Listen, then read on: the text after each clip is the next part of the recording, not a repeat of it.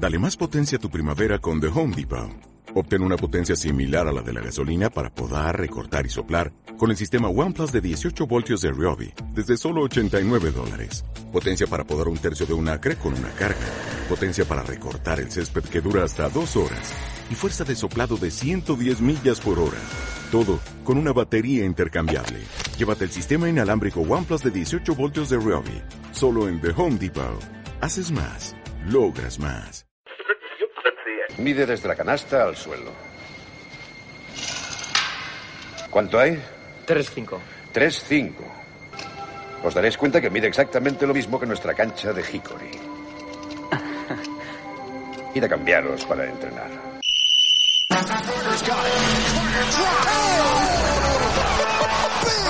Ahí tienen a Gasol con ganas de jugársela. Espectacular, Daimiel.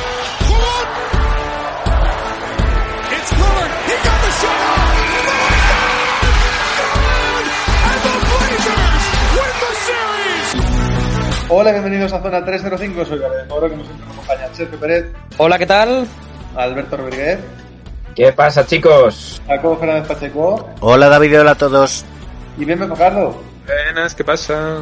No, chicos, primera vez en mucho tiempo que está el pro- todo el equipo junto, ¿no? Ya hacía por lo menos más de un mes que no estábamos full. O sea que programa muy especial. Sergio Pérez, ¿qué dato del día nos has traído para celebrarlo? Bien, tenemos dato y es que el Bayern de Múnich sorprendentemente se ha clasificado para los playoffs y es el primer equipo alemán en toda la historia de la Euroliga en clasificarse para unos playoffs. Ya ha tenido que ser el todopoderoso Bayern München ¿eh? el que lo haya logrado, ¿no? Curioso con toda la cantidad de equipos alemanes que han debido pasar por la Euroliga. Poca broma. Eh, Alberto Rodríguez, ¿dónde nos pueden seguir? Ya sabéis que tenéis Facebook, Twitter e Instagram como arroba zona 305 podcast. Jacobo Fernández Pacheco, ¿dónde nos pueden escuchar? Pues nos pueden escuchar en hasta 10 plataformas porque estamos en Evox, Anchor, Spotify, Apple Podcast, Google Podcast, Breaker, Pocket Cast, Overcast, Radio Public y Stitcher. En todas estamos como Zona 305. No olvides que si te suscribes cada vez que publiquemos programa nuevo te saltará una notificación. Bien, Fajardo, ¿algún comentario para rematar esta presentación? Pues lo interesante que ha sido este puente para que el jugador Luguens Dort se haya hecho tendencia en Twitter en España, gracias a unas cuentas españolas Perdona, por perdona, el ¿quién has dicho? Luguens. No, Si no me sé equivoco. No sé quién es. Dort, Bisonte Dort. ¡Ah! Es que es un nombre complicado, ¿eh? Sí, sí. Bueno, me ha parecido súper curioso que dos cuentas de Twitter españolas hayan logrado hacerle top 2 en, en Trending Topic a este hombre. Nada, muchas gracias, tienes toda la razón. Dedicamos el programa a Bisonte Dort y eh, empezamos.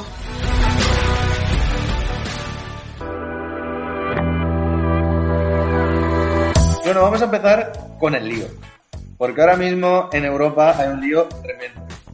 Eh, queda ya nada para que termine la temporada regular de la Euroliga, la fase regular. En función de qué equipo estemos hablando, queda un partido o dos, pero dejémoslo en que queda una jornada realmente en resumen, para decidir quiénes van a ser los ocho clasificados. Y bueno, primero vamos a hacer un pequeñísimo repaso de cuál es la situación de los equipos españoles.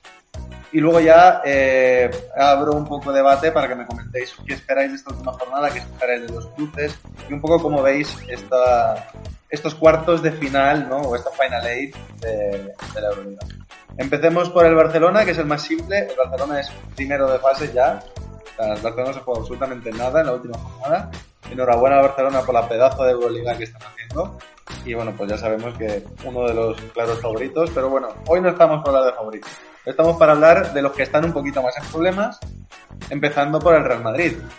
El Real Madrid probablemente es el equipo español que tiene, digamos, eh, la situación más irregular ahora mismo. Porque puede pasar de quedar quinto y tener un cruce relativamente más igualado a quedar incluso fuera de, la fase. Entonces, ¿qué tiene que pasar para el Madrid? Si gana, ya se queda tranquilo, sabiendo que como mínimo será sexto y puede ser hasta quinto. Función, gracias a los buenos saberás que tiene con el Bayern, con el Pache o con el Zenit, que son los que podrían empatar a, a 20 puntos. Mientras que si pierde, necesita o que el Zenit pierda uno de los dos partidos que le quedan, que ya hemos dicho que había algún partido, algún equipo que tenía más de un partido, En ese y para, para evitar que llegue a los 20 partidos, porque en caso de para poder hacer un triple empate con Basconia o Valencia, sumando a Zenit, porque ahí ya entraríamos en el, en el average grupal. ¿Por qué hace falta todo este lío? Por el momento me salís, ¿no? Hasta ahora no me habéis perdido. ¿Por qué hace falta que haya ese, ese, digamos, triple empate? Porque si el Madrid empata con uno de los equipos españoles o con los dos a la vez, como tiene el average perdido con ambos equipos, ni el average directo ni el average grupal con los dos equipos españoles le permitiría pasar. Necesita que el Zenit sea uno de los equipos que está metido en el empate para que las victorias contra el Zenit en el agregado le permitan quedar por delante. ¿Ha quedado claro o es mucho, mucho lío? Sí, bueno, ¿no? Eh, ¿No sabéis que cuando hay un empate a 3-4 equipos, deja de mirarse el cruce entre dos equipos concretos y se miran cuáles han sido los resultados entre los varios equipos que están empatados? De manera que si yo, por ejemplo, he jugado, pues me lo voy a inventar para, para verlo más fácil. Si yo he ganado los dos contra el Zenit y he perdido los dos contra el Valencia, mi resultado es de 2-2. Y así, aunque a lo mejor el Valencia haya ganado uno y uno contra mí, pero tenga el average de puntos ganado, si ha perdido los dos contra el Zenit, su average grupal es peor que el mío. Así lo vemos un poquito más claro. Sí. Sí, yo creo que es muy claro eso, ¿no? Que el Madrid o, o- o tiene que ganar, o si pierde, depende de que el Zenit pierda uno. Punto. Es. Y en función No hay más, de, ¿no? de- de esos varios cruces y tal, el Madrid puede quedar quinto, según lo que haga eh, lo, lo que hagan otros equipos como el, el Bayern de Múnich. Y bueno, el Fenerbahce que le ganaría al Madrid en esa última jornada. O pues quedarse fuera, eh, incluso según si queda empatado con los equipos de España. Vale. Baskonia puede tener máximo 19 victorias, con lo cual están obligados a ganar para tener opciones de pasar. Pero, Pero es que ahí está lo interesante, ¿eh? jornada, Es que, es que se cruzan, se cruzan. Valencia y Basconia. se El partido que queda es entre ellos. Claro. O sea, en, en, en cualquier caso, eso, los dos equipos necesitan. Me iba a centrar en Vasconia, pero bueno, vale. También Valencia. Necesitan ganar en la última jornada para tener opciones de pasar. Pero en ninguno de los dos equipos, ni Vasconia ni Valencia, tienen asegurado pasar, aunque ganen en la última jornada. ¿Vale? Aunque, aunque ganen ese enfrentamiento directo. ¿Qué necesita cada uno de los dos equipos?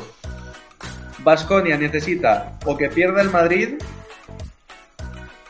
y como hemos comentado antes, que en ese cruce directo por resultados entre los dos, Vasconia ganaría el desempate, o que el Zenit pierda los dos partidos que le quedan. Valencia, por su parte, necesita también ganar en la última jornada y que o Madrid o Zenit pierda uno de los, o sea, o que el Madrid pierda su partido que el Zenit pierda uno de los dos partidos. Digamos que el, el Valencia lo tiene un poquitín más fácil que el Vasconia. Mm. Pero en cualquier caso no depende en ningún caso de sí. Digamos que los que están en mejor situación son Madrid y Zenit, que si ganan todo lo que tienen, pasan solo. Y esa Vale. es la situación actual. Sí, un jaleo del copón. Un jaleo importante. O sea, va a ser una última jornada muy interesante. Menos para el Barcelona, porque va a estar con su cafelito. Resumen de la Euroliga, resumen de la Euroliga 2021, la que has liado pollito. Eh, Eh, ¿Algún comentario? ¿Veis algún equipo más fácil que se quede fuera? ¿Veis algún favorito en estas últimas jornadas, Alberto? Yo quiero comentar que, el papel que le queda a, Panathinaik- a Panathinaikos es vital. Al final es verdugo en este sentido. O sea, tiene ese partido aplazado con el, con el Zenit precisamente, que es el que hace que esa parte esté tan interesante y puede dar para un lado o para otro las cosas. Y al mismo tiempo, no sé si influye o no, pero le queda otro contra el CSK que no sé si podría hacer caer al CSK de segundo a tercer puesto que eso también es importante, queramos que no, no es lo mismo ser segundo que ser tercero. Entonces, sí que quería mencionar eh, un poquito a Panathinaikos en ese sentido, aunque no se juegue ya nada.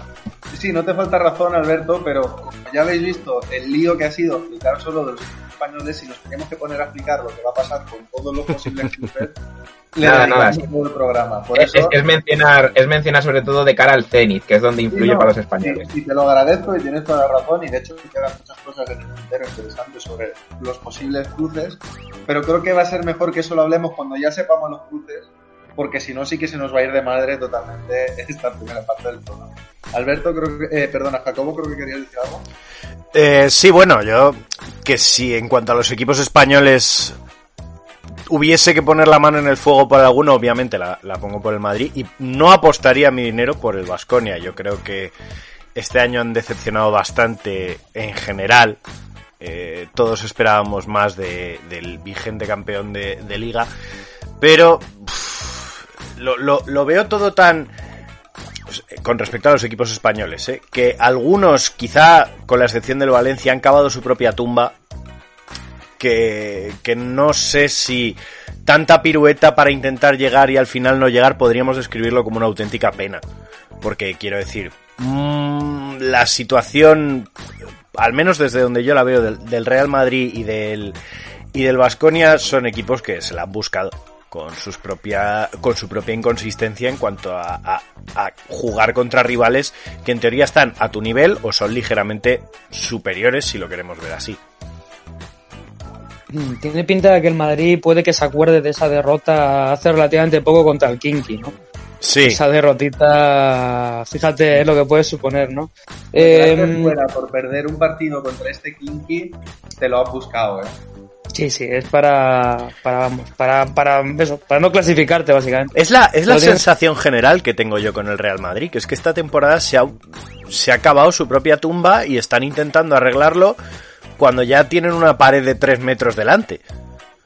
Bueno, a ver, eso de que se acaba su propia tumba es muy relativo, quiero decir. Eh, no quiero que sirva de excusa, pero obviamente las lesiones han influido mucho en esta plantilla. Es decir, estamos, recordar que es que el Madrid está jugando sin Anthony Randall. Que parece que no, pero es un tío que te mete 12 puntos en Euroliga fácilmente. Y, bueno, y el haber perdido a Campazzo a mitad de temporada sin posibilidad de buscar un recambio también. decir. eso es, Jules Rudy mucho rato. Sí, bueno, y no olvidemos, no olvidemos que al final Anthony Randolph, por, por muchos detractores que tenga, las estadisti- la estadística avanzada hablaba muy en favor de él en pista. Quiero decir, al final Claro, claro. es un jugador que no se nota su presencia en pista, pero sí en los resultados. Entonces, yo creo que sí, bueno, el Madrid no ha tenido el mejor año, pero al final, claro, cuando estás hablando del Madrid todo es tan relativo. A ver, yo lo que creo que es evidente es que el Real Madrid, creo que este es el año en el que ya finalmente ha cambiado eh, la dinámica, en la que ya no es el Madrid es el equipo a batir y el Barcelona está en función de aspirante intentando recuperar el terreno perdido estos últimos años. Ahora ya la dinámica es totalmente opuesta y es el Madrid ya no es el favorito, el Barcelona tiene un equipo mucho más competitivo a día de hoy, lo cual no quita que, oye, pues nunca se sabe, pueden llegar luego los playoffs también de liga y el Madrid es la sorpresa. O No sé, equipo. Yo Pero creo que es... esa figura, digamos, de equipo aspirante todos los años, grandísimo favorito desde que está Pablo Lasso, este año es la primera vez que yo creo que queda que claramente diluida. No. No sé, yo creo que es también al final un proceso natural, ¿no? Todos los equipos grandes, buenos, necesitan un cambio generacional y no llevamos poco tiempo precisamente hablando de- de- del cambio de guardia en el Real Madrid, que bueno, pues si hay que vivirlo así, pues así habrá que vivirlo, no se puede estar arriba siempre. Aún así, me da a mí que ningún equipo quiere que el Madrid se clasifique, ¿eh? De los de arriba. lo tengo bastante claro, ¿eh? Que si van con alguien, van con Zenit, Basconia, Valencia, pero el Madrid no, ¿eh? Sí, porque aún así decirlo tienen gen de campeón, entonces nunca te quieres enfrentar a un equipo como este. El que tuvo, retuvo, ¿no? Efectivamente, sí, sí. Pérez, te hemos cortado, no sé si querías terminar la idea que... Poco más que decir, ¿no? Eh, yo creo que Valencia este año sí que le veo clasificándose a playoff. O sea, o sea veo al Zenit cagándola, literalmente es así. Eh, yo creo que los equipos rusos, excepto el CSKA, nos han demostrado que son muy poco fiables en general. Hombre, incluso el Y Valencia- hasta cierto punto, dentro de ser siempre favorito, el número de victorias demuestra que un poco la cagan siempre en el momento definitivo, ¿no? Sí, pero hablo a la hora de meterse en Final Four. Luego ya es otra historia, ¿no? Pero, Claro, pero digamos que también demuestra que la caga a, la gran, a lo grande. No eso sí, previas, pero luego y ganando, y ganando de Final Four, 20 en el último cuarto, sí, sí, o sea, como le gusta a ellos. Pero el resto de equipos rusos casi siempre suelen liarla. Eh, y Valencia es cierto que el otro día, eh, bueno, el otro día, eh, este viernes, eh, demostró mm, tener ese carácter como para querer clasificarse. Lo tenía muy complicado contra el Alba, de Berlín, iban perdiendo de, una buena diferencia después del primer cuarto y se supieron reponer fuera de casa y en lo que fue un- el primer match ball, yo creo que a Basconia le ganan y se clasifican. Yo creo, ¿eh? Pero bueno, como bien has dicho, ahí necesita como un poco carambola, que el Zenit pierdas. Ya te digo, confío también mucho en el Zenit, en que, en que Pascual la líe. Eh, bueno, antes no podemos saber realmente cuáles van a ser los cruces de primera ronda, pero sí me gustaría saber un poco, visto lo visto, si tenéis cuatro favoritos a ser los cuatro equipos de la Final Four de este año. Mm, Bueno, Barcelona es uno, yo creo que en eso podemos coincidir los cinco. Sí, yo creo que sí. No negarlo sería sería infantil Demasi- casi. Demasiado merenguismo. Sí, sí, sí. que el Barcelona es. Olimpia. ¿Cómo, perdona? Milán, Yo creo que podría ser el año que Milán ahí de de guerra. Por lo menos de Final Four. Por lo menos de Final Four. Puede ser, ¿eh? Sí. ¿Qué- ¿Cómo veis a CSK con la situación Mike James? ¿Creéis que lo- lo- les va a complicar mucho? ¿O, o CSK Depende del cruce, yo creo, ¿no? Depende del cruce. Yo es que creo que el, que el CSK es como es como una estatua de mármol, no le afecta nada nunca. O sea, podrían en vez de en vez de haber echado a Mike James, podrían haber echado a Michael Jordan y les daría igual, o sea, no no les afecta nada nunca y siempre es el CSK. El estoicismo ruso, ¿no? Exacto, es, es el estoicismo ruso, pero porque creo que porque ya no pueden, que si no se sacarían de la manga cualquier otro fichaje multimillonario y ya estaría arreglado. Quiero decir, esto esto llega a pasar hace cuatro meses y ya estaría. Y Bueno, no de todas formas, las, o sea, los reemplazos que han tenido este año mm, no llegan al nivel de lo, digamos, de lo esperado. Es decir, lesión de Milutinov, fichan a Michael Eric, bueno, baja el nivel. Es buen jugador Michael Eric, pero baja nivel. Ahora, digamos que ficharon a Lumber, no es Mike James, aunque hayan estado jugando juntos. No es lo mismo, entonces yo sí que veo que tienen peor equipo, pero aún así yo creo que se clasificarán a Final Four por eso, por lo que ha hecho Jacobo. Es que CSK, da igual lo que le pongas delante, al final te sale uno, otro o el de la moto. Pues si hace falta, se pone Itudes hasta jugar y meterá 20 puntos por partido. Entonces sí que a CSK yo sí que, sí que le veo clasificado. Aún así, vamos a ver el cruce. El otro equipo que yo sí que veo muy favorito es el EFES. Hmm. Anadolu Efes. Ha, co- ha cogido ya la velocidad de crucero mm, y, y le veo muy bien. Pero muy bien. Son una máquina de anotar puntos. Es increíble. O sea, es que da igual quien tengan delante, ¿eh? El otro día contra quién fue? Contra Basconia creo que les metieron 111. O sea, a Basconia. Entonces les veo, yo creo que son los cuatro realmente favoritos para clasificarse. F, Barcelona, Milán, CSK y Efes. Aún así, Ok. claro, el Fener, aún así el Fenerbahce, eh, pues creo que lleva como, no sé, ha ganado de los últimos 15, ha ganado 13, o algo así. Y un poco lo que comentabais del Madrid pasa con Fenerbahce. Yo creo que nadie se quiere cruzar con un equipo entrenado por Obradovich en ningún momento de los playoffs de Sobre todo teniendo en cuenta que ya no lo entrena Obradovich. Y, y eso, y eso de lo que hemos dicho antes, ¿no, no resulta curioso? O sea, realmente el ¿El Madrid se la juega con el Fenerbahce. Sí, sí. Eh, eh, eh, El Fenerbahce el está Madrid- clasificado, eso seguro. Sí, pero que a lo mejor el Madrid es el que más complicado lo tiene, incluso por encima de Valencia o Vasconia. Mm, por duelo directo, sí. Eh, quiero decirlo, es más complicado el partido de cuartos si lo juegas que si no lo juegas. No, pero yo entiendo lo que quiere decir Alberto, No, no. pero pero discrepo porque sí, aunque en teoría Fenerbahce es mejor rival, mm, siempre cabe el factor relajación, es decir, Fenerbahce ya está clasificado. Sí, Eh, pero no lo mismo. Es que no tiene la posición asegurada. Es que esa es la clave, yo creo. Ya, Es bueno. Fenerbahce se podría poner octavo incluso, ¿eh? Si pierde. Ya, bueno, pero una vez, una vez clasificado, pues. ¿Qué quiero decir? Que es más posible Que el Madrid. cuarto. Es más posible que el Madrid, eh, contra un rival ya clasificado, salga en tromba y ese efecto shock impulse al Madrid hacia arriba. Que el hecho de que dos, dos equipos que están pues matándose el uno al otro para ver quién entra. Quiero decir que ese partido puede ser más fácil para el Madrid, en realidad, aunque el Y rival además- en teoría es más fuerte. Además, creo que Vesely se ha lesionado. Efectivamente. Es duda, no sé si es seguro que no va a jugar o si. Creo, jugar. creo que seguro que no juega. De todas formas, eh, yo solo voy a decir que eh, eh, in la Mónica we trust. o sea, que sé que va a estar, que si no me equivoco, él y Anne, Anne Panzer. Pues oye, a partir de ahí, que sea lo que Dios quiera. Pero aún así, aunque se clasifique para, para eh, cuartos, veo muy complicado que pueda derrotar en una serie a cinco partidos a, a cualquiera de estos cuatro equipos que he dicho. Yo preveo heridos Pero- en el partido de Fenerbahce. Sí, seguramente. Seguramente. Y luego a ver el Bayern, ¿eh? Tengo ganas de ver a este Bayern, ¿eh? Mm, cuidado, Trinqueri es muy de... es muy de trampas y de liarla. Y no me extrañaría que diese un sustito, ¿eh? Ya, no sé si visteis lo que dijo cuando se clasificó el Bayern. No. Básicamente dijo que mm, dijeron, oye, ¿cómo lo vamos a celebrar? Dijo, pues mm, me voy a beber una ba- una voy a decir una bañera, no, una piscina olímpica de vino. y viendo el aspecto de Trinqueri me lo creo.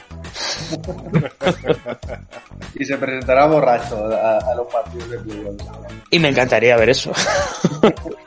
No, pero todos el Bayern nos da igual. Ya hemos cumplido. Pues nada, si no queréis, si no se nos queda nada en el tintero, yo os diría que volvamos al tema cuando tengamos cruces y ya nos metamos un poco en harina de, de qué- cómo vemos cada emparejamiento, si varían un poco nuestros favoritos en función de contra quién juegue, cómo vemos las series y tal. Y por hoy lo, lo dejamos ya aquí, que necesitaremos un poquito de papel y boli para ir haciendo cuentas según vayan pasando los. En esa noche de transistores, ¿no? De la última jornada de Euroliga. Ir un poco en tiempo real viendo, a ver, ahora mismo este equipo está aquí, este equipo está ahí, cómo está la clasificación. Porque los vamos a necesitar mucha neurona. Y así que nada, muchas gracias chicos y nos vamos ya con la primera pista del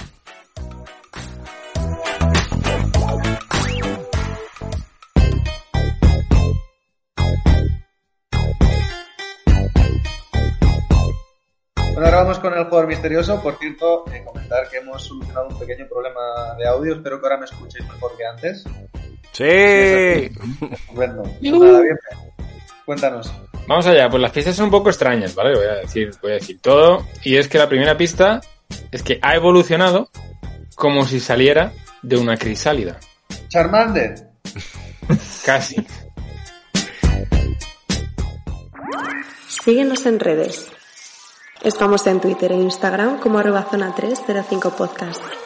Zona 305. Únete al equipo.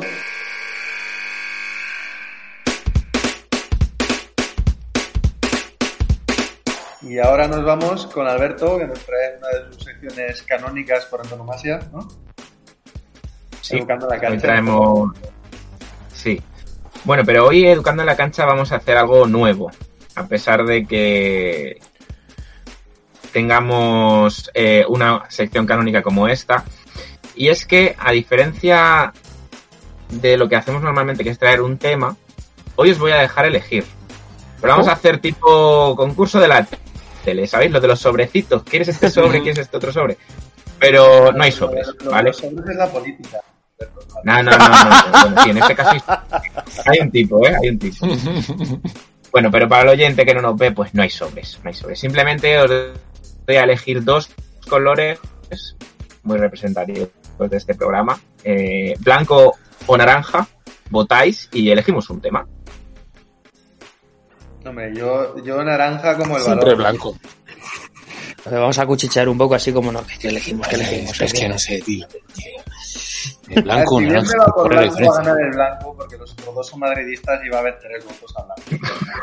O sea, o sea, yo todavía no he dicho nada y ya se me está aquí señalando. Yo todavía no he dicho nada. Estos supremacistas, madre mía.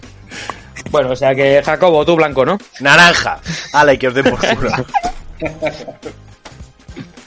Venga, pues vamos con el naranja. Venga, vamos con el naranja. Toma, ha funcionado mi truco de psicología inversa. Bueno, pues eh, el color naranja yo creo que va a ser un tema que hace poco tocamos así de lateral, por así decirlo, que a Jacobo yo creo que le va a interesar mucho que se trate hoy. Y es eh, la concienciación de equipo en edades tempranas. Es decir, hoy como tema de debate os traigo esto. Espera, Eh, que voy a por el cuaderno. Bueno, eh, ya lo comentó Jacobo y me pareció algo que, sí que es verdad que había que darle un poquito de profundidad y dentro de estos temas que yo tengo por ahí guardados, pues eh, uno de ellos es este. Entonces, eh, cada día que pasa, vamos a hablar cada uno por turno a nivel de introducción para meternos y luego ya nos mm, entramos en preguntas y debate y demás. Eh, ¿Hay menos conciencia de equipo en edades tempranas actualmente? Eh, yo por, por mi experiencia ahora de que, claro, me está tocando vivirlo como entrenador, eh, creo que sí, pero no, no creo que sea un tema que esté relacionado con, con el deporte o con el baloncesto en sí, sino con, con cómo están creciendo los, los chicos que han venido después de nuestra, de nuestra generación. Y creo que, que se les eh, exige mucho que sean muy egoístas y a la vez que tengan unas cualidades muy de cara al, al trabajo colectivo y, y creo que es una contradicción tremenda y que eso es precisamente lo que les genera lo que yo llamo, quizá no es la palabra más adecuada, pero disfunciones de carácter a la hora de tener que practicar un deporte de equipo. Encuentro, yo encuentro niños que son muy hábiles para jugar al baloncesto, pero tienen pocas habilidades sociales para desarrollar el trabajo en equipo. Yo no creo realmente que haya. Creo que es. O sea, no es algo genérico de hay menos conciencia de equipo. Creo que es totalmente circunstancial, depende del equipo. O sea, depende de muchísimos factores, como es si estamos hablando de equipos de colegio, del tipo de colegio, eh, del tipo de educación que reciban los chavales, en muchas ocasiones incluso de, de con qué profesor de clase los niños y de si van juntos a la misma clase. ¿no? O sea, creo que no es algo que en general haya menos conciencia de equipo, creo que es algo que hay que mirar un poco caso por caso. Porque realmente hay tantísima diferencia según el equipo, según de dónde sea el equipo, a nivel sociodemográfico y tal, que es imposible dar una norma general para todos. Sí, coincido en ese tema. Eh, yo creo que va muy relacionado con el estilo de juego que se quiere enseñar. Em, si, si tú intentas enseñar un, digamos, sistema universal de, en el que reina el uno por uno, el juego individual, em, al final, de manera inconsciente, estás trabajando poco el, en la concienciación de equipo, ya que, exagerándolo mucho, es un poco la guerra por su cuenta cada uno, porque tú a ti te interesa que el niño o la niña em, trabaje sus fundamentos individuales por encima de los colectivos. Ahí radica la, la cuestión del entrenador de formar el grupo, sobre todo con mm, ejercicios y actividades más fuera del entrenamiento o durante el entrenamiento que no tengan que ver tanto con el baloncesto. Entonces yo no creo que haya tanto, o sea, que haya falta de concienciación de equipo, eh, pero coincido en lo que ha dicho David, que depende mucho del club y del contexto de- del equipo en el que estamos hablando. Pero me lo, me lo pones muy fácil entonces, Pérez. Porque Sí, el siguiente punto que yo quería tratar, que me lo has dejado ahí una bandejita con la mano derecha, aquí que somos diestros, eh, es, claro, la individualidad versus eh, el uno contra uno. Es distinto el concepto, ¿no? No es lo mismo eh, el hecho de entender que a edades tempranas eh, la mayor ventaja se saca jugando unos contra uno. Rara vez se juegan situaciones de 2 por 2 situaciones de 3 por 3 Al final estamos en canasta pequeña, lo que estamos tratando hoy, y entonces las ventajas se sacan cada uno por sí mismo. Y entonces, claro, eh, lo, que, lo que comentabas tú, se tiende más a trabajar eh, situaciones de uno contra uno para sacar esas ventajas o jugar un juego muy alegre en cuanto a pues los típicos correcalle que todos hemos visto pues en Levin, en Benjamín, donde el, el típico niño o niña que sabe votar bien, que sabe tener un buen manejo de balón y sabe finalizar, eh, tiene, tiene mejor, mm, mejores resultados, ¿no? Entonces, eh, yo creo que el debate está ahí un poco, ¿no? Entre lo que es el saber jugar o practicar un uno contra uno como ventaja o el ser individualista.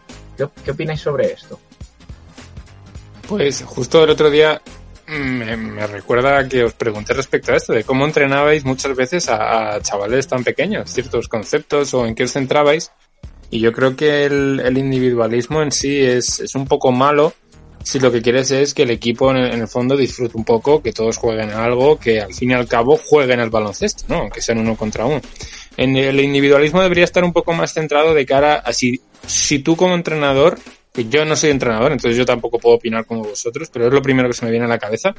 Si tú como entrenador quieres que alguien destaque por encima del resto, es decir, que le des más cancha.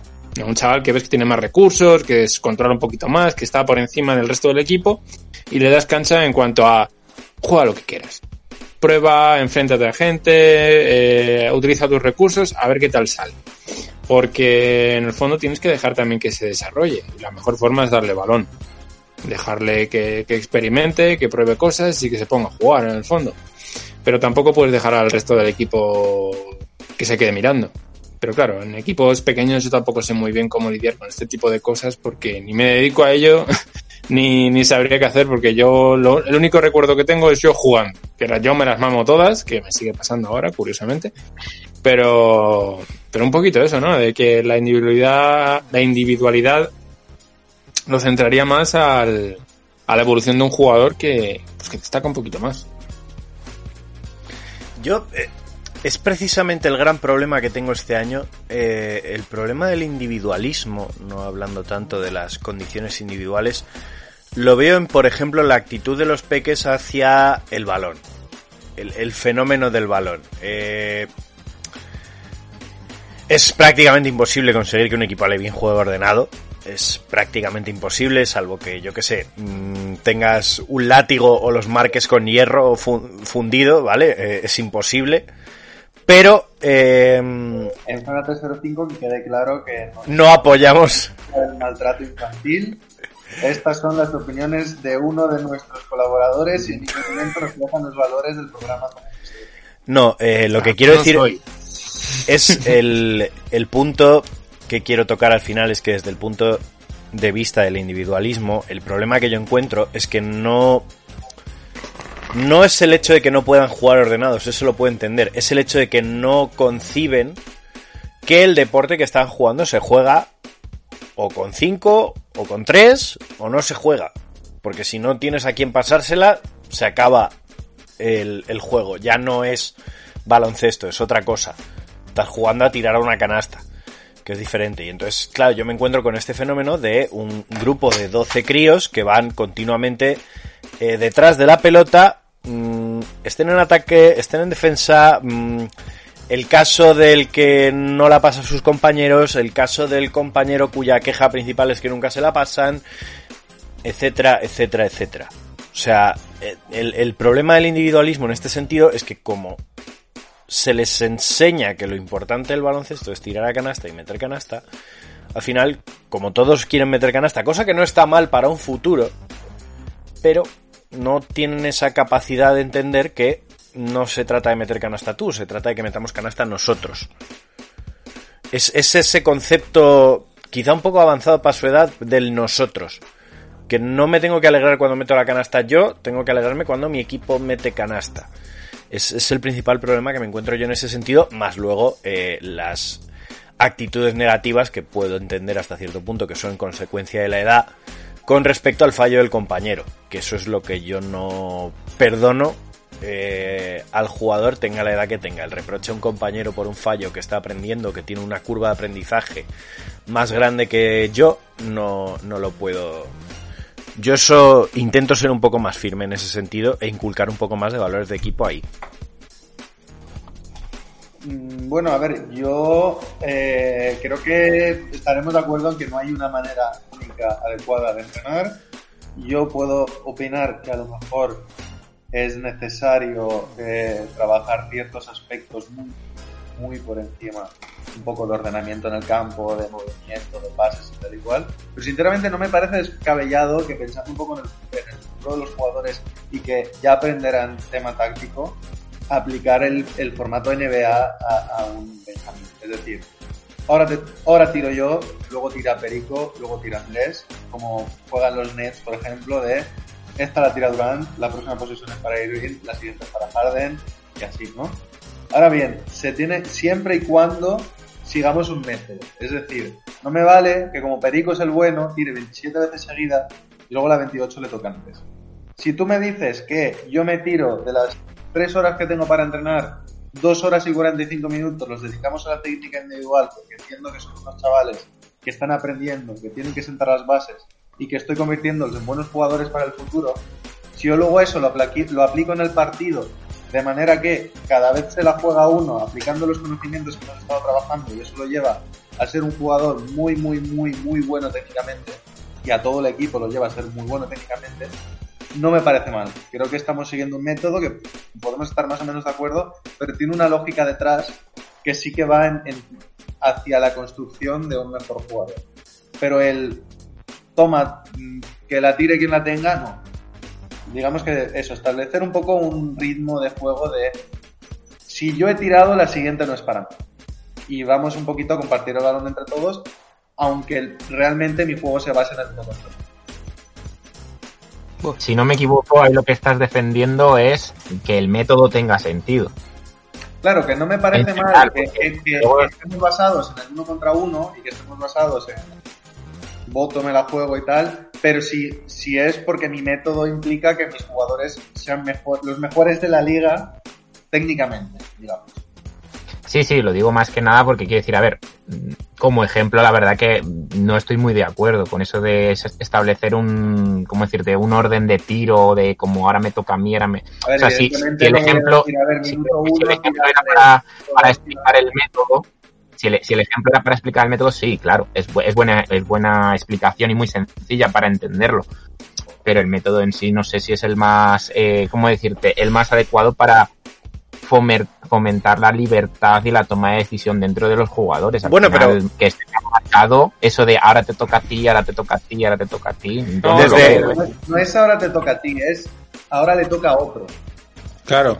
Ya, pero puede ser uno, otro, uno, otro, uno, otro. Pero que también hay que, hay que trabajar un poco las dos cosas, ¿no? De que la idea es que tiren todos y que jueguen todos, pero también, si te la encuentras debajo del aro, no la pases, tírala, aprovecha, que son dos puntos para todo el equipo. Entonces es un poco encontrar, yo creo que David se refiere a eso, a esa dinámica, ¿no? De que no se la tire siempre el mismo, que se vaya rotando, pero que tampoco se obligue siempre a que mm, Claro, tú has tirado una vez, pues la siguiente ya no tiras. Alberto de, a ver, lo que puede pasar es que tienen siempre los dos, a ver, ahí entra en juego la labor del entrenador, evidentemente. Si tú dices, no puedes tirarte dos seguidas y ves que hay dos que dicen, ahora tiras tú, ahora tiro yo, pues ya es cosa tuya decir, oye, tú te sientas y que entre otro porque son unos listos. Que a ver, que no todo es en blanco gris. eh, Yo creo que el, el, Es que no es real, en mi opinión creo que no es real. Yo creo que el, el- el punto intermedio entre lo que estáis defendiendo uno y otro es algo que, que tanto Alberto como yo sé que aplicamos en canasta pequeña. Que es que cuando se va a jugar un partido, el, el primer objetivo que le pones a tus jugadores, aparte de pasarlo bien, es decirles, vamos a irnos todos por lo menos con una canasta cada uno. Porque Claro. eso ya hace, en el momento en el que tú se lo pones como un objetivo, eh, inconscientemente los jugadores con más habilidad van a intentar que sus compañeros, que ahí es donde yo entro en el tema del trabajo colectivo, eh, se esfuercen por ser proactivos en el campo. Y ahí es, y, y con ese tipo de objetivo, como el de vamos a conseguir una canasta cada uno, eh, eliminas, para mí, ¿eh? en un partido, en un partido, en un entrenamiento es difícil. No, y sobre todo, eliminas el egoísmo por parte del jugador más habilidoso y eliminas el efecto cono del jugador menos habilidoso, o más tímido, o más ¿Entiendes? Yo creo que es el punto intermedio entre lo que estáis diciendo, porque sí, es verdad, sí, eh, es, es bueno aplicar un método en el que dicen nunca tira la misma persona, vamos a tirar más o menos todos, que se mueva el balón, pero claro, te arriesgas a lo que dice Alberto, que sí, que dos se hagan los listos y se la estén pasando siempre entre los dos buenos, o los dos culebrillas, o los dos que son muy amigos. Pero en el momento, y, ahí es donde yo encuentro el problema, que no veo una transición entre el objetivo que tú les pones en el partido, que es decir, vamos a meter una canasta a todos, que ahí sí puedes ver ese intento de trabajo colectivo, ese auparse los unos a los otros, ese eh, vamos a pasarnos el balón y a compartirlo y a correr todos, ahí sí lo puedo ver no veo la forma de trasladar eso al espíritu del entrenamiento, que quizá por la edad es más difícil porque no entienden tu objetivo tras esa consigna, ¿no? Pero, pero yo ahí es donde veo la, la verdadera dificultad de construir una idea del el equipo. Sí, sí, Antes sí, de sí, darle la- no ha comentado nada y yo me gustaría que también comentes sobre este tema. Realmente yo estoy defendiendo un, un método de entrenar que no es el mío y que yo no lo haría. Pero Sí que es un ejemplo. Y, y- y que es un ejemplo, pero eso, que al fin y al cabo eh, es un tema de cuáles sean los objetivos del entrenador. Del mismo modo que tú puedes defender eh, algo mucho más de pasar y de que todos toquen el balón y yo te podría rebatir diciendo que es imposible que un Benjamín de cinco pases seguidos sin perder la bola. O sea, que al final Correcto. aquí manera de entrenar hay... Antes, antes de que intervenga Pérez, mencionarle a Jacobo que el último punto que nos toca para tratar después de la intervención de Pérez, igual te soluciona un poco esa papeleta que pides. Y voy yo, ¿no? Eh, que no sabía, no sabía si me habéis paso. Bueno, uno, creo que le estáis queriendo poner puertas al campo. Es decir, estamos hablando de si un orden, un- una manera de entender el juego. Tíos, yo creo que eso mm, no debe ser así en alevines, en benjamines. Es decir, viva la, la selva, viva la locura, viva el desorden. Em, lo que sí que hay que trabajar es táctica. Y no estoy hablando de sistemas, es colocación en el campo y saber qué hacer. Y saber Pero- dónde encontrar los huecos. ¿Vale? Pero no es, no creo que sea, eh, vamos a tener un orden, chicos. Eso el niño no lo entiende. Entiende que si mi compañero entra a canasta, yo tengo que hacer esto. ¿Vale? Sí, dime, Gadir. Vale, y ahí es donde yo te rebato. Es que no conciben el campo como una serie de espacios que deben ocuparse. Ellos entienden que cuando la pelota está viva, hay que ir detrás de la pelota. Ya, pero Y- es que y la es labor muy del difícil- esto es, es Pero es, eso. que es, pero es que te lo digo por experiencia, es muy difícil quitar ese hábito a niños pequeños. Que quiero decir que al Y final... Sí, sí. Que, Sí, que- estoy de acuerdo, pues yo también entreno a Levines y sé lo que es. Y ahí radica el que es buen entrenador y el que es menos buen entrenador. El que consigue crear Pero ese, es que- entre comillas, orden táctico. Pero es que para, difícil, conseguir, claro. para conseguir el orden táctico, tienes que primero hacerles entender a ellos que no se trata de, que el de coger el balón y tener el balón en las manos constantemente. Correcto, sí, coincido. Y ahí es donde entro yo Sí. en el tema educativo-social. Que, claro, que es que en un momento en el que un niño ha tenido determinadas cosas o tiene determinadas cosas o se relaciona con sus compañeros en clase de determinada manera, que esto yo lo veo acentuado por la situación ahora mismo que tenemos, ¿vale? Porque los niños ahora en clase, no al menos donde yo entreno, no comparten nada. Es más difícil hacerles entender que no se trata de, no, yo tengo que pelear por tener el balón en las manos y tirar a canasta. Estás diciendo, No, pero es Jacobo, que- que... estamos a, a- a medio paso de que un niño diga no te la paso porque he tenido el coronavirus y me lo quiero pegar. Así que voy a- No, no, no, no te la paso sencillamente porque a mí no me están educando en mi día a día para que los objetivos colectivos de nada se cumplan. O sea, me están educando para que yo a mis cosas bien limpitas y mis cosas y mi balón y es que una Mira, vez hice yo- un experimento, Pero, hice un experimento Pero graciosísimo. creo, Jacobo, cre- creo, Jacobo, ahí eh, me voy a subir al carro de Pérez de que precisamente es tu labor como entrenador a la nuestra donde Pero- tienes que cambiar ya, eso. Pero, en yo, sentido de pero que- yo puedo que- cambiar eso en la medida en la que paso cuatro horas y media con ellos a la semana. Claro, pero, pero no tú las, al final no las pones- 16 que pasan el resto de sus profesores, ¿entiendes? No, pero tú, tú- yo no te digo que, que esos niños se vuelvan niños que compartan, ¿vale? Pero sí puedes hacer que sean niños que compartan en tu entrenamiento, en tu equipo. Sí, sí, sí. Y esa, Pero vamos a ver, eh, es que quiero aclarar esto. Es que no me parece bien eso de compartir por compartir. No, perdona, tú te No, tienes que ganar el balón. no, es que te tienes no. que ganar el recibir solo. sea, el niño tiene que aprender a que esto no es porque como me lo ha dicho el mayor, tengo que dar la bola. O a mí me la van a dar porque es que me ha dicho el mayor, el entrenador, que me la tienen que dar. Eso es dárselo hecho.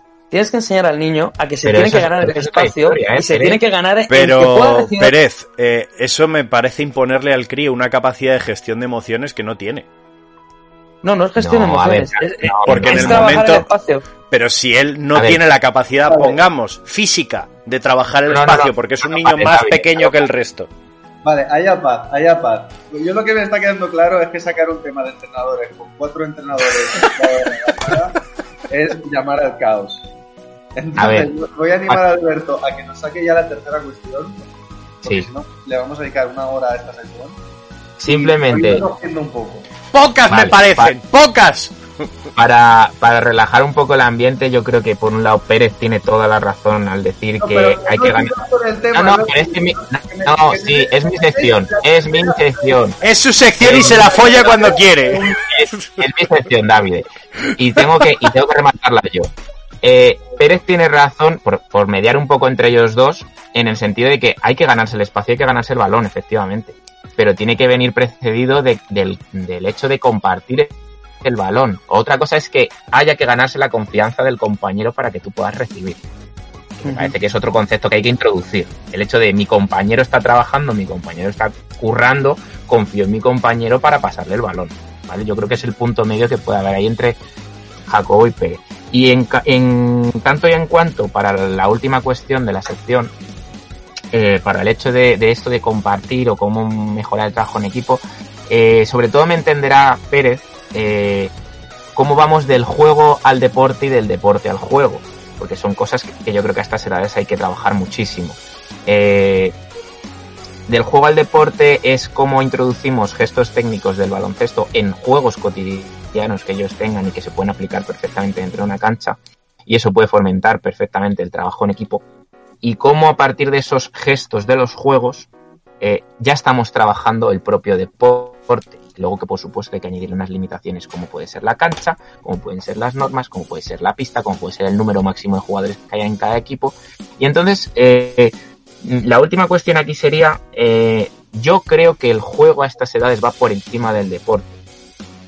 Porque creo que eh, trabajas más lo que se necesita, a pesar de que por supuesto, pues si quiero que mis eh, alevines o mis benjamines jueguen un partido y puedan tener la posibilidad de ganar un partido, pues tengo que trabajar uno contra uno. Pero en vez de decirle bota, salta, tira, pasa, mmm, lo puedo hacer a través de un juego. Y estoy trabajando lo mismo. ¿Qué no trabajo?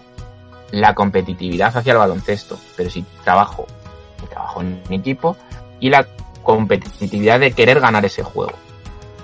¿Sois más de juego o sois más de deporte a esta edad? No, tiene que, yo coincido, obviamente, me has adivinado un poco por dónde iba o que iba a coincidir, coincido en que tiene que ir por el tema del juego. O sea, la transferencia del juego al deporte es fundamental en estas edades y todo depende de la, de, de la, vamos a decir, de la imaginación un poco del entrenador a la hora de poner objetivos. Porque un, el juego más simple del mundo, como puede ser el pañuelo, eh, es un juego pero a partir de los objetivos que tú pongas puedes trabajar mil, mil cosas. Vote con la izquierda, con la derecha, no votar. Mm, Dos contra dos, eh, tres contra dos, eh, yo qué sé, eh, lo que se te ocurra. Pero todo tiene que ser a, partir de juegos sin olvidarnos de que estamos practicando un deporte. Es decir, que a medida que mmm, los niños vayan creciendo, hay que ir quitando un poquito de porcentaje de juego y subir un poquito más de lo que ellos vean deporte. Pero siempre que la mayoría del tiempo sea a través del juego. O que ellos entiendan que es un juego. O sea, ya te digo, aunque sea un 3x3, eh, pero vía juego. Vamos a jugar al no sé qué. Tú lo llamas como quieras. Como si lo quieres llamar el, el, el 9 o que es 3x3. Pero que ellos digan, vale, estos son 3x3, tontos no son. Pero lo entienden como un juego. Entonces, en ese sentido sí que creo, coincido contigo en que todo va a partir del juego. Sí, totalmente de acuerdo. O sea, yo he entrenado a sub-22 que los mejores entrenamientos que han hecho han sido los que has hecho el calentamiento con un juego. Están con una mayor predisposición, de mejor, de buen rollo y, con ganas de entrenar el resto del entrenamiento. Si esto no pasa con un sub-22, cuando hablamos de categorías de formaciones, ¿qué vamos a decir? La única manera de que no se van a enamorar del deporte del baloncesto, no se van a enamorar de ningún otro deporte, se van a enamorar del juego y del voy a ir con mis amigos a pasármelo bien tres horas por tres tardes a la, a la semana. Sí, bueno, obviamente yo, yo coincido en que el factor del juego es fundamental. Eh, sí que, insisto, al menos ya por mantenerme en mis 13 más que nada, que en ese aspecto incluso yo también encuentro problemas. Quizás porque yo tengo un grupo especialmente conflictivo por una serie de circunstancias, pero hasta en el apartado del juego encuentro problemas por ciertos niveles de competitividad, por ciertos tal, por lo que sea. Y ahí es donde yo entro en el tema de lo mm, social, educativo, etcétera, etcétera. Que al final nosotros tenemos cierto tiempo para hacer tantas cosas que, bueno, a veces siento como que se me escapa, pero efectivamente el juego es la clave. Bueno, pues ya por cerrar la sección, yo mm, os propongo si queréis eh, dejar algún tipo de mejora que incluiríais. Yo voy a dejar una y, y si no queréis añadir más, pues ahí se queda. Eh, va un poco a nivel general de que al final eh, me das pie gracias a ello, Jacobo, porque también lo traía preparado un poco en esa, en esa línea. Yo con mis equipos siempre, más con mayores, lo, identifico de esta manera. Bien ve que el jugador mío ya lo sabe. Eh, identificar el momento baloncesto como el templo, ¿no? Digamos, eh, ese momento en el que nadie tiene que venir a juzgarnos, nuestros problemas, entre comillas, se quedan fuera, eh, y ese es el lugar donde nadie nos juzga, donde nadie nos estorba, donde nadie nos, nos viene a fastidiar, ¿no? Entonces, con el concepto este de templo, también quiero incluir, a razón de este tema, el hecho de que mm, sí que es verdad que no pasan los niños mucho tiempo con nosotros, eh, pero creo que ese tiempo eh, que pasan con nosotros sí que tiene que ser dentro de ese templo. Que sí que tiene que ser eso de, de son dos horas, dos horas, son cuatro horas, cuatro horas, son seis horas, son seis horas. Pero dentro de ese templo mm, se siguen estas normas, se siguen estos conceptos, se comparte, se lo que queramos trabajar al final, ¿no? O sea, luego los niños pueden ser cada uno efectivamente de su padre, de su madre, de su educación, de su profesor, de quien sea, pero tener muy claras esas bases y esos pilares dentro de nuestros equipos para uno, que seamos el sitio al que puedan recurrir para cuando quieran estar tranquilos y dos, tener claras las cosas que queremos trabajar y que no son movibles bajo ningún concepto. Entonces, no sé si queréis aportar alguna mejora que se os haya venido a la mente después de tanto debate o podemos dar aquí cerrada la sección. Yo, simplemente un apunte, yo creo que los niños necesitan más calle. Los niños de hoy en día necesitan más calle, jugar más en la calle. Y si no juegan en la calle, ¿por qué no gastar un entrenamiento en el que sea la calle? Para que cojan esa pillería, para que cojan ese... Es eso, ese espabilar, que es lo que te hace la calle. Simplemente eso. Todo en un entorno obviamente controlado y supervisado, pero sí, yo coincido. Pero Sí, pero no sé, yo de pequeño jugaba muchas veces donde más he aprendido ha sido en las pistas del colegio. Jugando en el patio, echando pachangas con los del colegio, con los de clase, con los mayores, que era con los que más aprendía. Yo, por ejemplo, veía que muchos chavales no se querían poner a jugar con los mayores porque perdían y porque les daban una paliza. Yo no, porque aprendía muchísimo de lo ellos. que es la calle, Claro.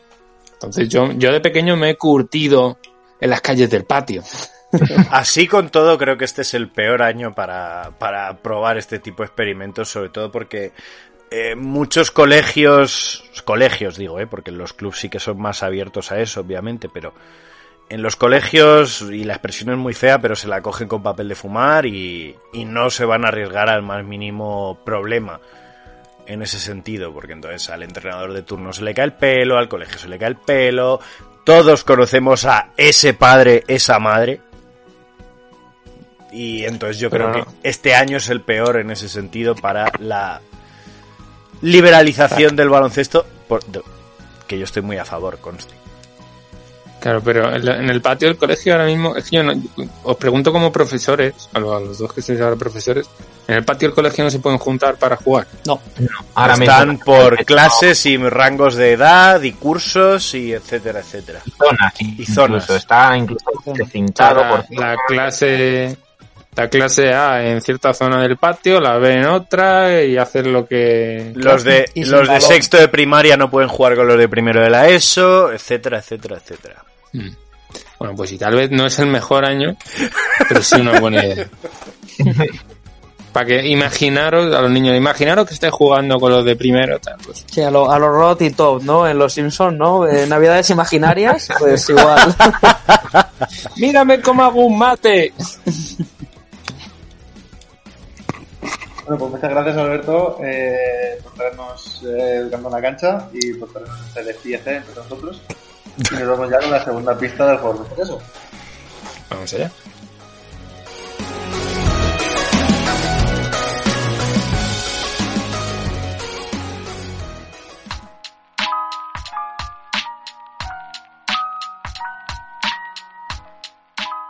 Bienvenido. Bueno, pues toquemos madera para que siga así. Ya está, esa la has visto. Ya lo sé, ya lo sé.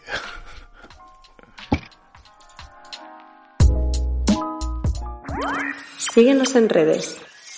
Estamos en Twitter e Instagram como arroba zona 305 podcast. Zona 305. Únete al equipo.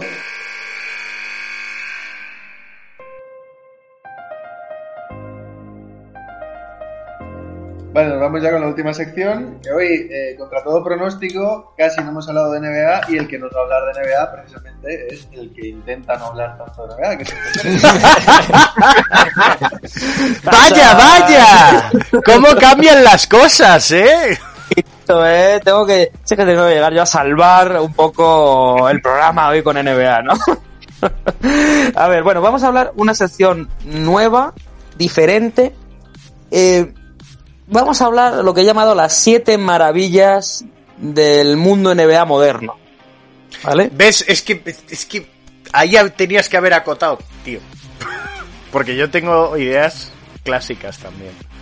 Clásicas también, ¿no? Claro que volverán las siete maravillas. Las siete ma- Clásicas. Claro, claro, volverán las clásicas. Pero entonces, vamos a hacer un poco, digamos, eh, puesta en común para sacar lo que son las ahora mismo las siete maravillas que tú puedes ver en la actualidad en la NBA. Entonces, eh, vale todo. Es decir, eh, como si me decís el balón espaldín, me vale. Quiero decir, pero vamos a intentar sacar siete más o menos en común y a ver qué nos salen. ¿Os parece bien? Venga. Venga, pues ¿quién quiere arrancar? ¿Alguien que proponga algo que él tenga claro? O... Sé que tú tienes una muy clara y como persona que trae la sección, creo que está bien que empieces para poder... Sí. Vale, yo tengo una muy clara, es casi la única clara que tengo, que es simplemente ver jugar a Nikola Jokic. A mí me parece de verdad una maravilla eh, eh, con todas las letras y en mayúsculas a poder ser. O sea, no es su capacidad de pase, no, es simplemente ver jugarle, eh, incluso ver cómo intenta, intenta defender. no que defienda, que intenta defender, me parece ya una maravilla de ver ese espectáculo. Incluso la forma que tiene de, de cerebrar, de animar a, los, Sí, a sí, sus sí. eh, compañeros de O sea, Eso me parece, de verdad, de, de chico con, vamos a decir, ciertos problemas o necesidades, como da palmas y, y anima a los compañeros, pues incluso así me, me da gusto ver jugar a este jugador. Entonces, para mí, una de las siete maravillas es simplemente Nikola Jokic. No sé si coincidís. Voy. ¡Ojo! ¡Ojo! Bueno, de momento voy a Eh, anotar Nikola Jokic como una. La, la bipolaridad de Kyrie Irving. Uh. La bipolaridad de Kyrie. A Pero- nivel de, pues obviamente su, creo que todos estamos de acuerdo en que tiene un manejo de balón de ensueño, eh, que ojalá, Eh, y al mismo tiempo mm, nos da para fuera de la cancha siempre, o sea, tiene siempre algo que aportar, o sea, la bipolaridad de Kyrie a mí me parece que tiene que estar ahí. Pero bueno, esto es como decir, yo que sé, una de estas maravillas del mundo en manicomio. Mira.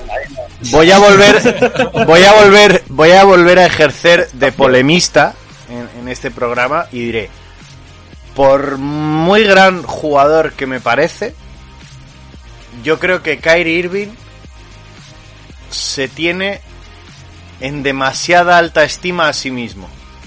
Pero como ¿Sabes lo que vas a decir? Se tiene que retirar. ¿Qué? No hay más consenso en este programa. Yo creo que no hay más consenso que con esa frase. No, es que lo que quiero decir es que, porque esta idea es la que está vendiendo y la que, en mi opinión, los medios quieren comprarle. Que es que él se tiene a sí mismo por algo en el mundo del baloncesto que no es, más allá de un jugador con unas cualidades extraordinarias.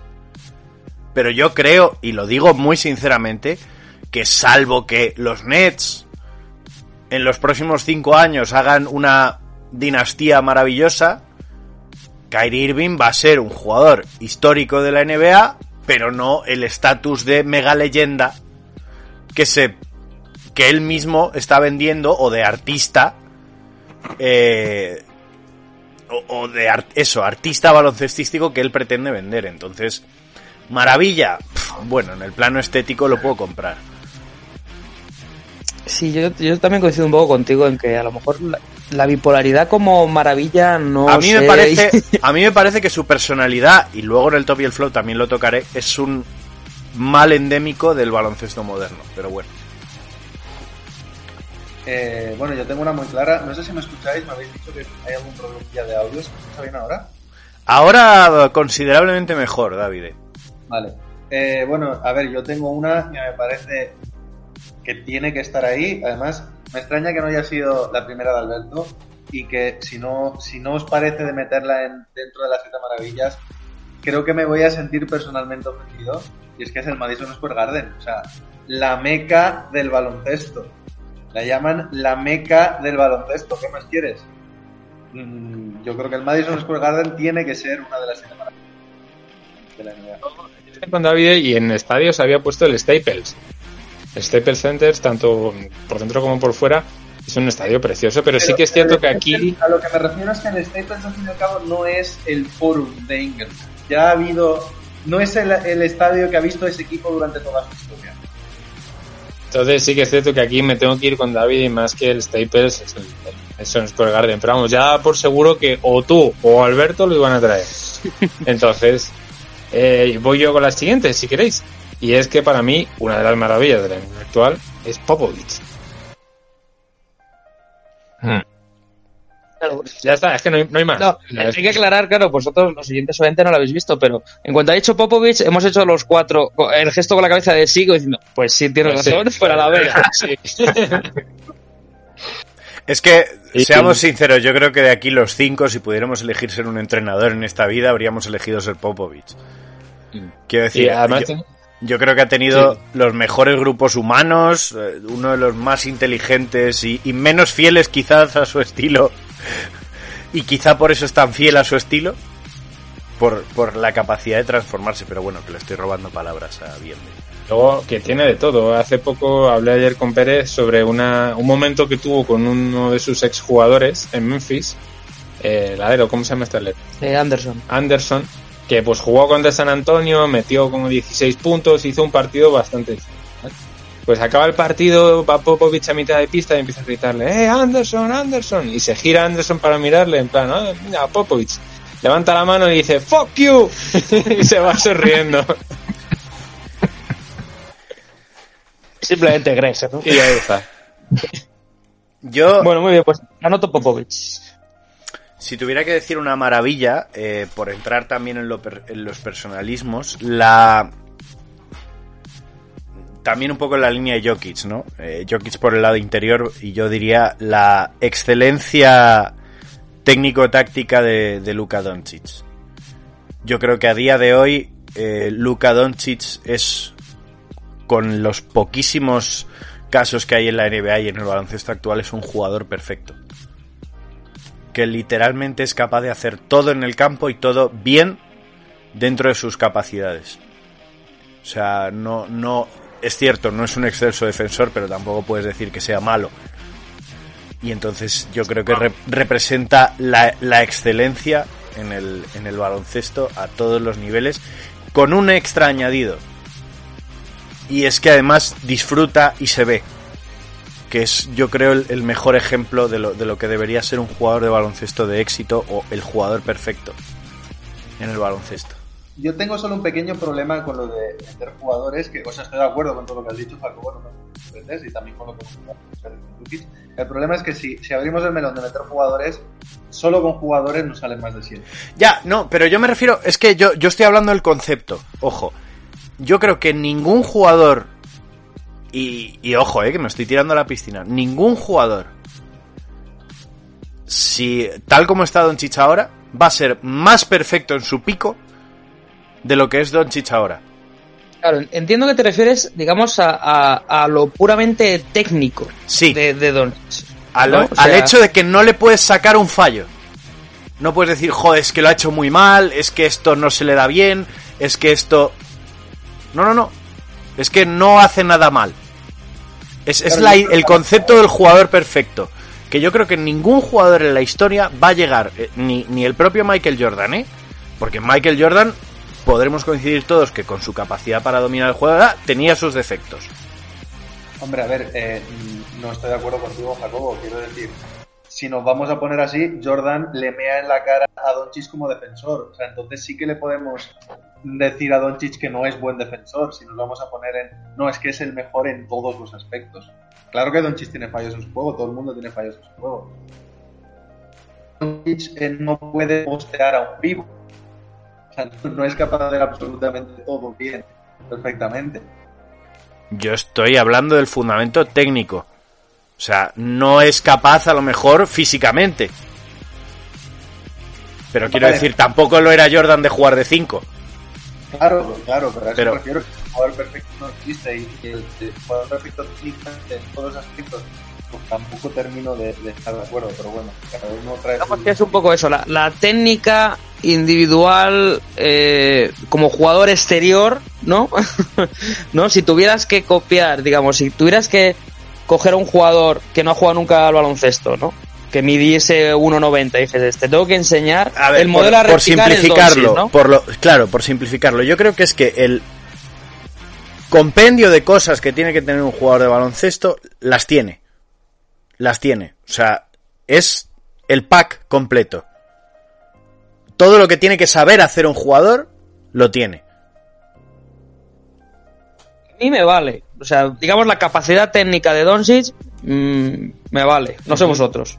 Yo, mm, ya que habéis dicho que no se pueden jugadores, mm, No, y- se bueno, pero pero pues yo, yo lo suelto y, y ya valoráis vosotros. Yo iba, a- iba a mencionar iba a mencionar un poco el, el- el mantra que hay, digamos, alrededor de LeBron cuando llega a un equipo y lo mejora y jugadores incluso un poco díscolos eh, sacan rendimiento. Que eso lo dejo así rapidito porque por el camino se me ha ocurrido otro mejor. Y yo creo que eh, es innegable que como maravilla moderna eh, el concepto de Big Three tiene que estar ahí. Es lo que estamos comiendo hoy en día, yo creo. Y, Yo y iría- me parece- y, me- y- y si me dejáis explicar una cosita, ya lo quejáis, si no os parece.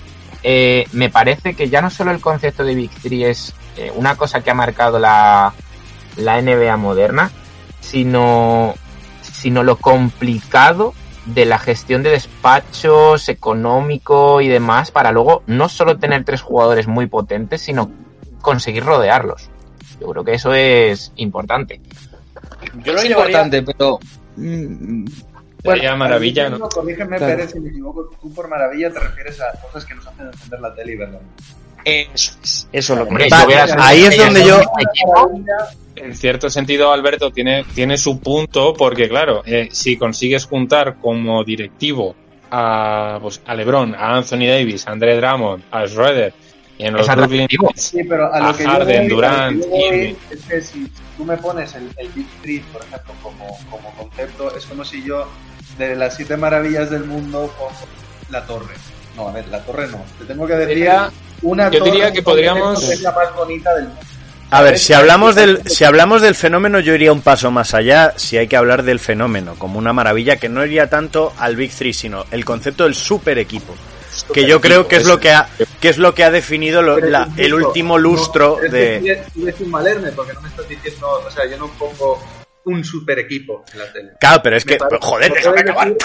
Los Nets de Durant, Harden y Irving, porque ver jugar a esos tres tíos juntos es una locura.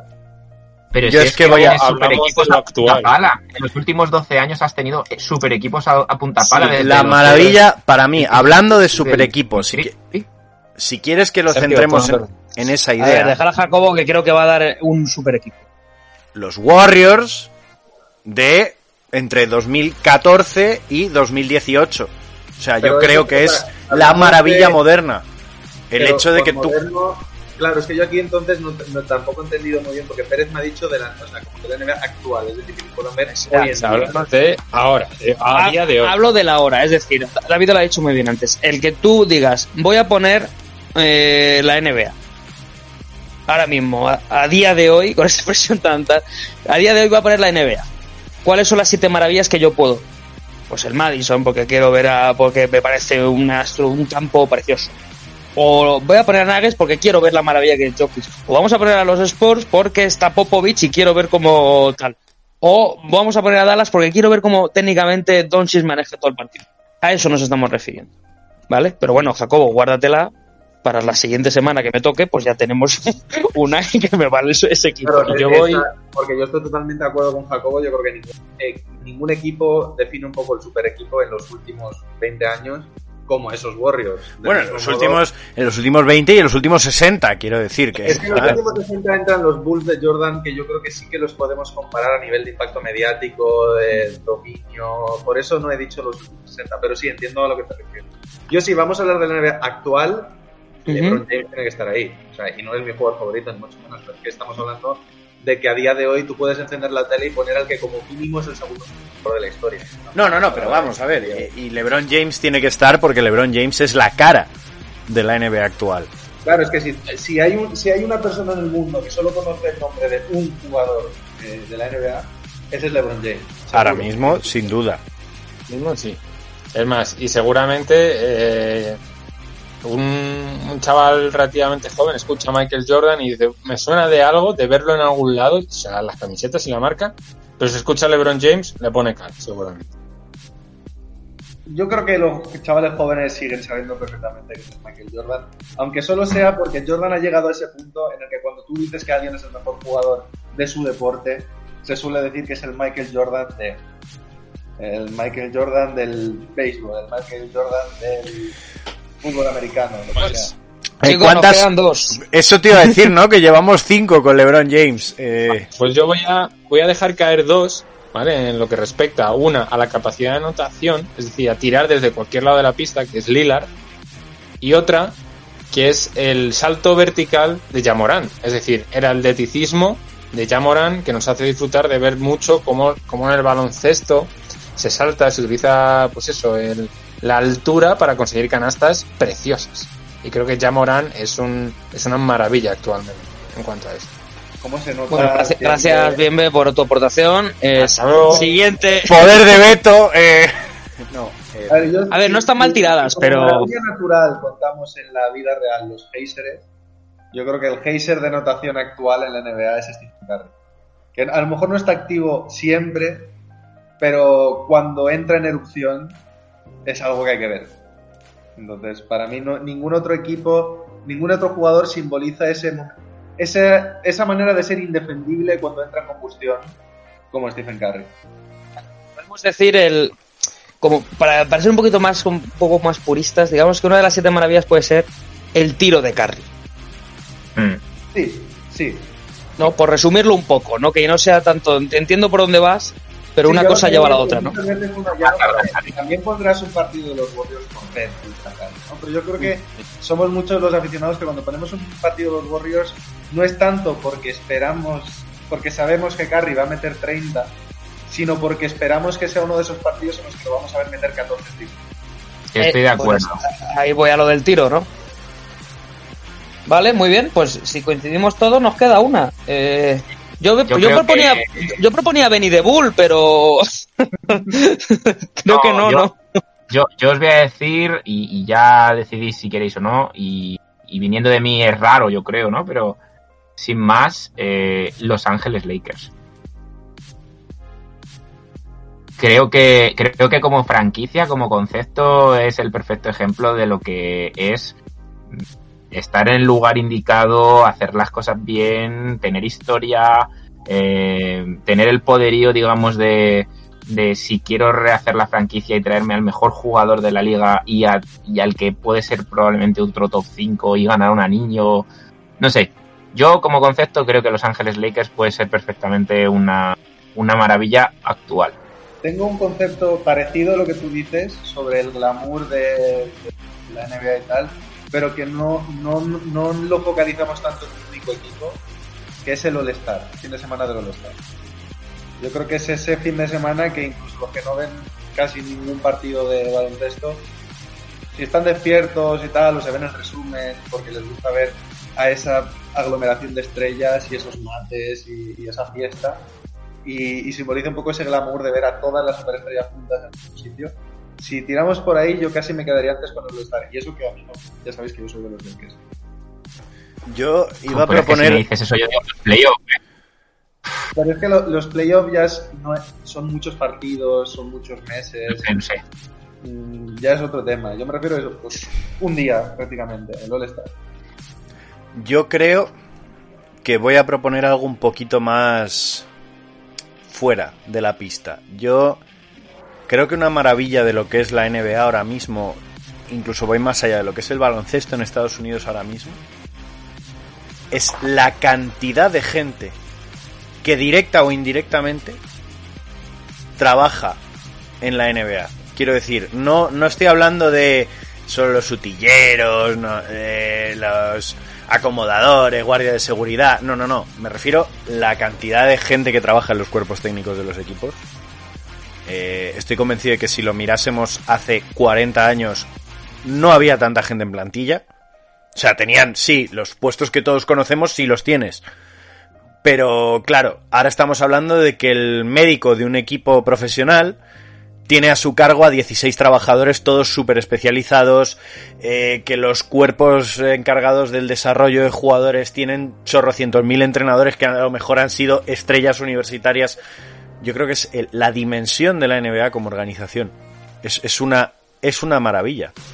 O sea, el hecho de que trabaja muchísima gente detrás. Y que al final eh, en eso contribuyen al sueño americano de que si a ti allí te apasiona el baloncesto y eres muy bueno en algún aspecto relacionado con el baloncesto, te puedes ganar la vida. Te puedes ganar la vida, porque Es, es un poco decir como que una de las siete maravillas de la NBA es la NBA.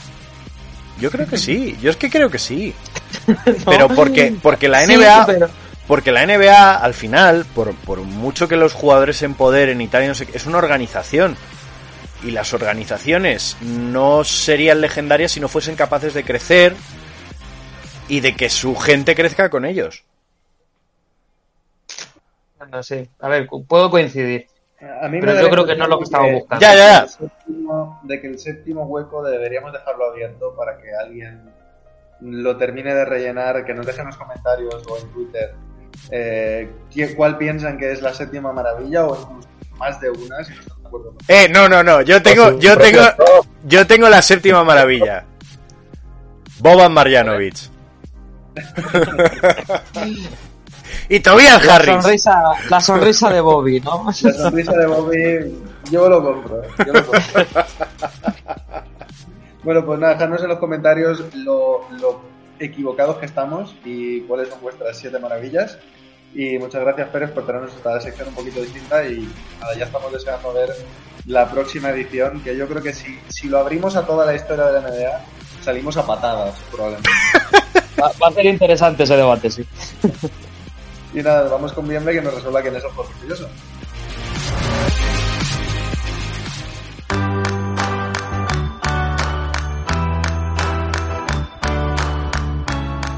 A ver, Bienve, ¿quién es el madero? Tocar madera para que siga así, porque va como un cohete. Pero si es que, es que madre mía. Madre mía, eh, ¿lo decimos a la vez o...? O sea, Pérez, ¿de verdad no te lo sabías? Sí, sí, no sé- a ver, Obvio. a ver, no había leído las pistas. Ah, vale. Con leerlas ya, pues bueno. Claro. Incluso ya con la ¿Cuál era última. Da igual, o sea, está muy fácil. Sí, lo sé, por curiosidad. Que Ha evolucionado como si saliera de una crisálida. Ah, vale, es que pensaba que se hacía algo así como va a misa todos los. La Lo primera es idea era crisálida. ¿eh? Eh, eh, eh. Crisálida. Te tengo. que decir que he improvisado como 5 minutos antes de empezar. la verdad. Pero no lo digas, hombre, no lo digas. ¿Quién lo dice? Venga, decidlo, por Dios. Decirlo a la vez, venga. Una. Venga, 3, 2, 1. Christian Wood. Muy bien, chicos. Le le he puesto fácil. ¿Cuál era, ¿Cuál era la pista del tonto? Porque es que ya me... No, no hay. No. La pista de tontos que si no la sabéis. La, la pista del tonto es empieza por Cristia y acaba por el Wood.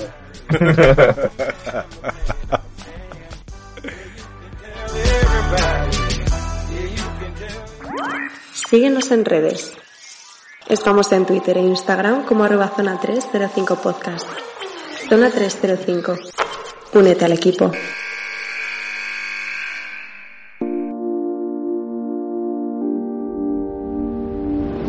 Y bueno chicos, para rematar, Topic Flop, peor- lo mejor y lo peor de la semana. Eh, Con, con el flop, que es la lesión de Drummond, nada más llegar. Vale que la lesión no es muy grave, pero ha sido como, vale, debut y ya se estropea el dedo gordo del pie. ¿Ok? Y el top va a ser la prueba de 10 días que va a tener Isaiah Thomas con los Pelicans. Me parece un, bueno, pues una vu- vuelta a la NBA, una primera toma de contacto, a ver si, si este jugador puede encontrar hueco para lo que queda de temporada. Jacobo, por ejemplo. Sí, eh, voy yo. Eh, como flop, la polémica de Kevin Durant con Michael Rappaport. Creo que si no estamos hablando de uno de los mejores jugadores de la historia y creo que su carrera se va a ver ensombrecida por este tipo de escándalos que no podemos decir ya en su caso que sean pocos. Eh, creo que cuando tienes 19, 20, 21 años te puedes permitir este tipo de cosas y pedir perdón y ya está, no pasa nada. Pero estamos hablando de una estrella consagrada de la liga que tiene 32 años. Entonces, ¿Nos puedes yo- contar un poquito qué ha pasado exactamente para que Eh, a raíz de unas declaraciones, no tanto declaraciones, sino de una eh, afirmación un poco conflictiva de, de Michael Rappaport, eh, el actor y, y reportero, Kevin Durant a través de los mensajes de, de White Mamba. Sí. Eh, a, través de los mensajes directos de distintas redes sociales emitió una serie de insultos homófobos y de carácter muy violento. Aparte de que entró en el terreno personal, no llegando a amenazar, pero sí diciendo ciertas cosas de la mujer de Michael Rappaport. Michael Rappaport decidió hacerlo público y la NBA de momento se sabe que va a sancionar a Kevin Durant con 50.000 dólares y no se sabe si varios partidos de sanción. Con lo cual yo creo que ya somos todos mayorcitos y Kevin Durant más que ninguno de nosotros. Eh, para saber que tú eres libre de pensar lo que quieras, pero tienes que saber como figura pública lo que te expones si haces este tipo de cosas y más entrando al trapo con otra figura pública. Y luego, bueno, pues eh, como top, eh, la aparente marea de sorpresas que está siendo la que ha sido la NCAA y que está siendo tanto en el cuadro masculino como femenino que parece que hay continuas sorpresas y continuos number one seats pero de todos ellos yo me quedo con que no me esperaba que Gonzaga fuese a hacerlo tan bien aun partiendo tan alto en los rankings.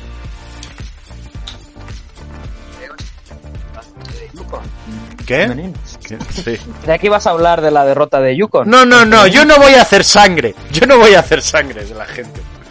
Que para que sea de Yukon, a mí como puedes comprender, me da un poco igual.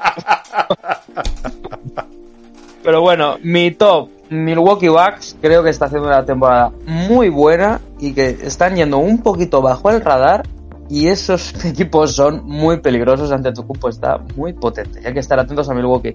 Y mi flop no puede ser otro que Mike James y su salida del CSK, en el que ha habido un nuevo escándalo a saber por qué, la habrá insultado a cualquiera y ya se han cansado de él, o sea que mal por Mike, porque es muy bueno, pero ahí esa boquita se te pierde.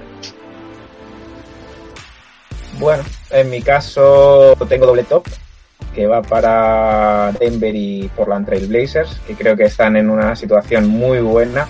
eh, y además eh, puede que adelanten en próximas jornadas si siguen las lesiones de los Lakers a este equipo. Entonces, mmm, buenos puestos para Denver y para Portland que se esperaban así este año.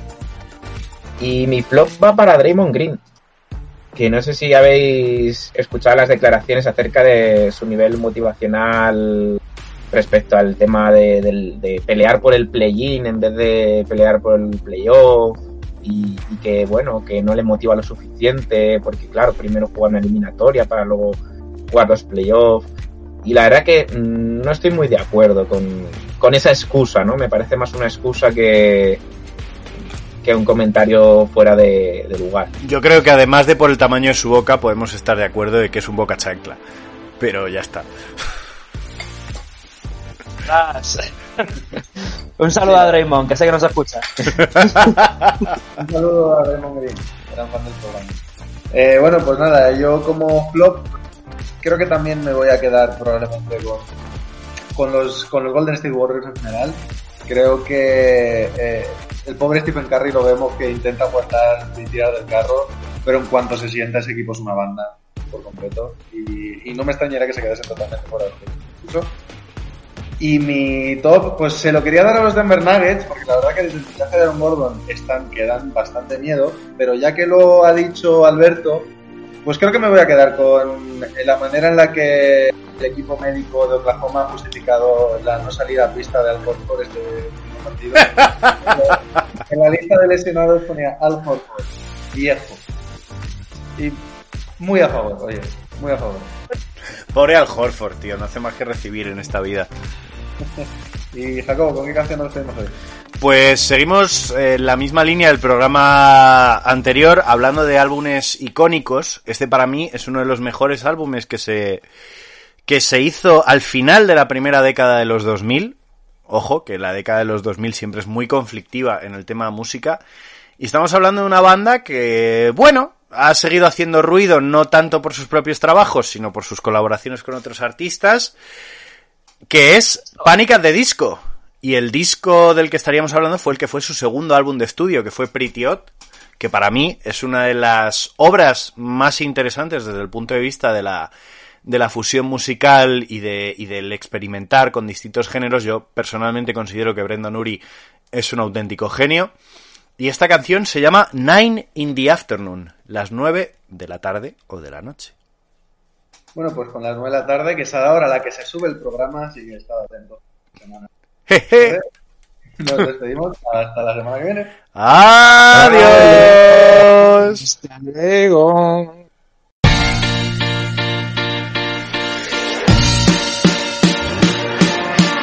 Back to the street where we began, feeling as good as lovers can, you know. Yeah, we're feeling so good, picking up things we shouldn't read. It looks like the end of history as we know. It's just the end of the world.